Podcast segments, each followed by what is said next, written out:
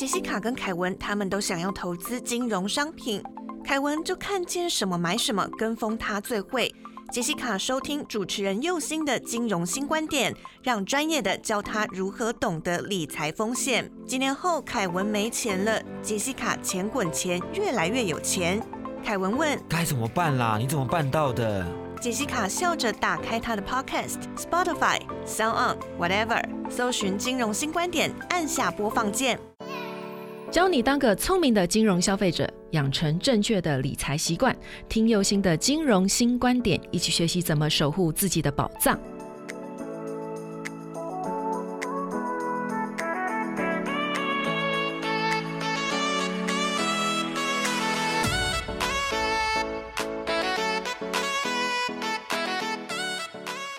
重新出发，认识金融新观点。你现在收听到的是轻松电台 FM 九六点九。无论你是从 SoundOn、Spotify、Apple Podcasts 听到金融新观点，请顺手帮我点订阅，才可以在第一时间知道节目的新动向。另外，本节目由轻松电台制作，每周六日下午五点到六点，下载 APP Hi Channel，搜寻轻松电台。或者是你调频到 FM 九六点九，基隆与部分大台北地区都可以收听到我的节目哦。欢迎大家收听金融新观点。大家好，我是优心。大家好，我是小帮手木瓜。哎，大家今天好吗？哈，这几天在浏览新闻的时候，有看到一则报道，就是富邦的这个神龟女业务员哦，骗客户一亿，假投资型保单，炒股惨赔，满十年才曝光哈。挪用保费在这个金融圈里面其实是还蛮常听见的事件哈。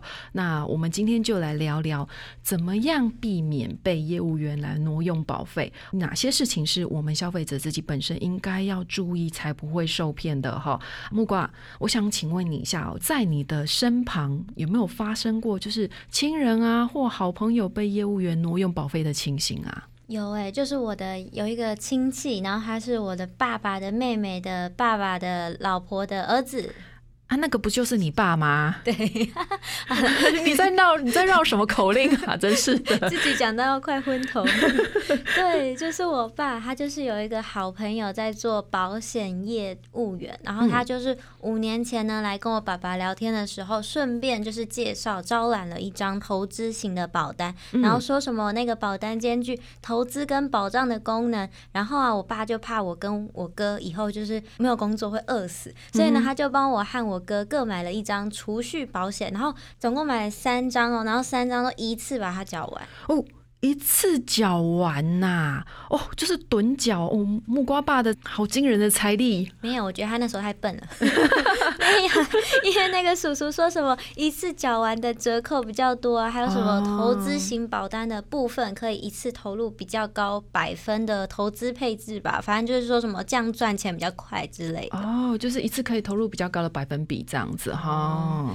对，然后本来一开始呢，这个业务员就是我爸爸的好朋友，他都会定期的来跟。爸爸报告投资情形，但是最近就比较忙，最近一年都没有来，就没有来跟我爸爸讲话。然后我爸就想说，哎，既然他就蛮忙的嘛，那就没有想说要去打扰他，所以他就自己去保险公司打电话去问。然后结果问了就吓惨了，就是保险公司竟然说我爸投了这个十五张的保单，但是这个十五张的保单呢，都只有缴完第一期保费之后就没有再缴费了，所以他现在就变成说，哎，只剩下今年投保的保单是有。效的那另外其他的投资型保单的部分都是只有送过去保险公司说哎你要投保，然后结果变成最后是撤销投保，就是有送去保险公司投保，但是最后是没有投保成功这样子。对啊，但是我爸完全不知道这件事情，天哪，吓死了！然后最后那个保险公司和我爸就想说一定要把那个人找出来谈判一下，就问他说哎是好朋友干嘛这样？结果那个好朋友竟然说就是因为他什么家里哥哥投资失利哦就被。追债，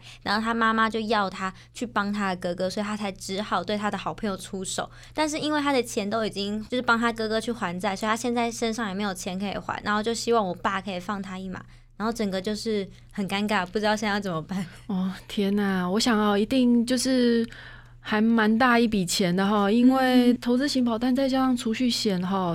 然后又可以趸缴这样子哦，想必金额一定很大，对不对？真的很可怕。啊，可是啊，我也要跟大家讲哦，这算是蛮常见的业务员挪用保费的类型哦，就是保单会生儿子，嗯，对，从一张然后会生很多张。好，然后你缴去的保费，不管是用趸缴的，或者是说分期缴的，哈，都是一样。就是虽然变生出了很多儿子，但是没有一个儿子是有用啊，不对，不能这样子讲。对，生儿子，嗯，还是有用的哈。好，那就是说保单到最后会变得非常多张，但是没有一张有效的。好，那或者是说，呃，你想要买的保险根本没买到。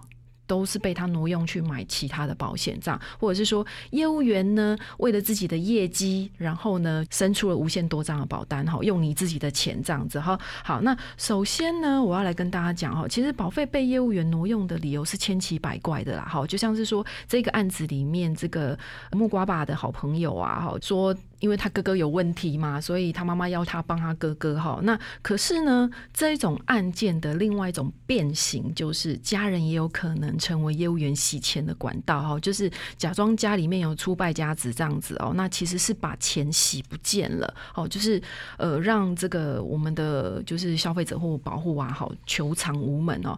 碰到这样子的事情的时候呢，我可以跟各位讲，其实不要期望对方有一天会良心发现哈，你只能争取。时间利用诉讼或申诉的方式把自己的权益给追回来哦。那我听到很多的案件，其实都是因为对方是自己的朋友，所以呢就会一直延宕，或者是不想要去告他。好，然后就会希望就是说他良心发现，可以就是跟他沟通完，然后看他愿不愿意还钱，甚至那个消费者还会说啊，算算算，你还我一半就好了。好，就是说因为朋友嘛，所以就是。算被你骗钱算，那那是不是说就是还回来一半？至少你有还我一点钱，不要让我全部都损失掉哦。这个是常见的哈。那也有的消费者他会觉得，就是说希望由保险公司来全额赔偿，就放朋友一马哈。可是我可以跟大家讲哦，那个结果通常都是会让你失望的，甚至有可能会因为你这样子说，被扯上了你跟业务员是不是有串通的嫌疑。那是不是你跟他串通好，所以你就是干脆叫保险公司赔，让保险公司当冤大头？哦，这种情形我也是有听过的哦，哈。所以呢，碰到这样子的事情呢，我们要做的就是要尽力的减少我们自己的损失哦。那因为你把这样子的案件送上了法院去诉讼之后，哈，时间其实会很长，哈，就是诉讼期期间其实会拉得很长。还有法官要怎么判，其实是我们没有办法去做预料的。所以呢。在这里呢，我们有几件大事情要让大家来记住一下，但是我们要先休息一下，再回到我们的节目现场。您现在收听的是轻松广播电台 Chillax Radio。我刚才啊讲到有关于挪用保费啊，如果上了法院，法官要怎么判？其实我们没有办法去预期的，因为每个案子有每个案子的一个特殊背景哈。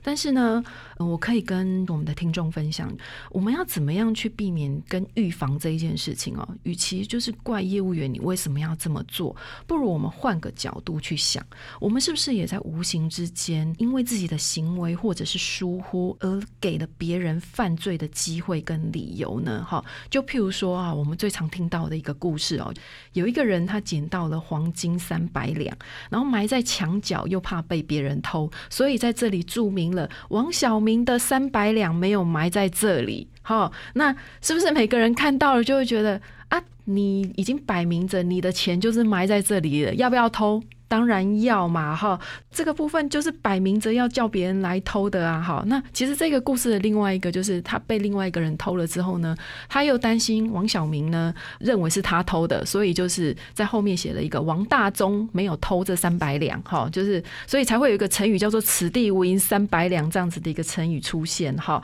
但是呢，其实我们的金融消费者有很多的行为叫做“此地无银三百两”，就是摆明着要业业务员来坑他的这些行为哈，我们请木瓜来帮我们宣读一下哈，一项一项的宣读，就是有哪些行为是属于就是此地无银三百两的行为。没问题。首先第一个呢是签任何一份空白的契约文件，都跟你在空白支票下面签名一样危险。对，不要说哪里有人会这么笨，会去签空白的契约哈。但是这个情形还真的蛮常发生的哦，很多人都讲说，嗯，怎么这么笨会去签哈？但是如果啊，有一个业务员跟你讲说，哦，因为怕你写错了，所以请你多签一份，省得多跑一趟，节省时间，你签不签？木瓜，你会不会签？被业务员讲一讲，就会觉得，哦，那还是签一下好了。对，因为你会觉得就是叫他多跑一趟，或者是你要再多跑一趟，会觉得很麻烦，对不对？好，千万不要这样子做哈。然后再来，有没有听过就是签空白本票的哈？大家一定会想说，哎呀，签空白本票，我又不是阿呆，对不对？这跟做保人有什么不同哈？事实上就是有哈，我还听过有签空白硬件申请书的，让业务员帮你申请账户之后呢，顺便申请提款卡，然后呢，提光你保单里面所有的保单价值准备金，让你欠一屁股债的。有这种的哈，好，还来下一个。下一个呢是把联络方式呢填上业务员的地址。那这个呢就是请大家仔细的想一想，这样的话是不是要连你的身份证上面的户籍都要填你业务员的地址呢？对，把联络地址填上业务员的地址，我可以理解为什么会有这些行为哈。但是呢，我还要跟各位分享，就是我还有听到更扯的，就是连结婚证书都叫业务员保管的哦。拜托一下，业务员也是人，不是你的管家哈。他虽然有收。佣金，但是。没必要服务到这么的齐全哈，结婚证书自己保管就好，好不好？好，再来就是留联络地址是保险公司，如果有任何权益事项的变动跟通知跟告知时，可以直接通知到你哈。那放心，这个部分也会同时通知你的业务员，而且他会比你更快的收到这些通知，所以不用担心你的业务员会不知道。你都留业务员的地址，反而有机会让他对你的权益上其手。好，那我们提到的任何一个只要跟挪用保费有关的案例呢，而且挪用成功的很多都是因为这个行为哈。所以大家在填这个保单或任何契约的时候呢，一定要留自己的地址。这个主要就是要防止业务员从中做手脚哈。好的业务员是不会这样子做，但是有些业务员都说要服务，但是不需要到服务这。么好啦，哈，嗯。这个部分呢，其实是真的很有机会让人家就做手脚的哈。好，来再下一个是信任别人是一件好事吗？在金融市场里面，恐怕是最笨的行为哦。嗯，对我不得不这么讲哈，这个是一句很重的话哈。那因为很多人呢相信电视上老师怎么说，所以当了投资市场里面的最后一只老鼠哈。那很多人呢也因为说要相信业务员，所以乖乖的填了空白的保单。然然后也把这个联系地址填在业务员那边哈，呃，是相信自己一定会被骗吗？好，所以业务员说保险可以自由提领基资金这一件事情啊，哈，跟武汉肺炎喝工业酒精可以杀死病毒，跟次氯酸水可以喝是一样的扯的啦，哈，呃，这个部分还要我继续再说下去吗？因为像这样子的话术呢，请各位。要留一点头脑去分辨这些话说的是真还是假的哈，请有一点判断能力啦。实际上哦，因为案子出现的实在太多了，所以其实我有点不太相信，就是我们的消费者的判断力哦。其实还有很多的案子是。这样子一直在出现的哦，所以呃，表示还有很多人会上当哈。还有呢，再来，还有一个很夸张的，就是跟我们说什么，只要跟我说能赚钱就好，就是只管赚钱，其他都没有关系。哎，这个是很有势的一个行为哈。那你要不要钱都给我？我保证我不会帮你乱花哈。这真的是很有势的一个决策哦。你想想啊，如果业务员可以保证赚钱，那他当业务员做什么？他自己爽爽赚就好了，干嘛这么辛苦来跟你招揽保险，我说哦，说这句话的人很有事，就跟这个去算命先那边算命时，叫算命先要保证你能够大富大贵一样哈。算命先要是要能够保证你大富大贵，他先把他自己的命先算好要紧啦，好这样才有说服力啦。好，还最后一个。把密码交给业务员是绝对不行的。哦，这个是绝对不行的。对，这我都说这个行为是在 Hello，对，这个是荣登最扯排行榜，此地无银三百两第一名的排行榜。我个人认为啦，哈，所以要留到最后来讲哦，因为现在啊，服务越来越好了，金融机构它发展了很多的快速服务跟精致化服务，哈，所以现在很多像这个保单的这个保单。贷款呢，其实是可以直接由 ATM 去做提领的，你不需要再去保险公司的柜台去办，说哦，我要保单贷款。如果你有资金需求的话，直接从 ATM 提领哈。我刚才呢讲的这个话就是来自于这里哈，把很多密码交给业务员来处理哈。那因为我们的老人家不会操作 ATM，所以把密码交给业务员这个部分可以理解。可是我有听到很多的年轻人。把你自己的像这个电子网络的这个密码交给业务员去做操作，是有事吗？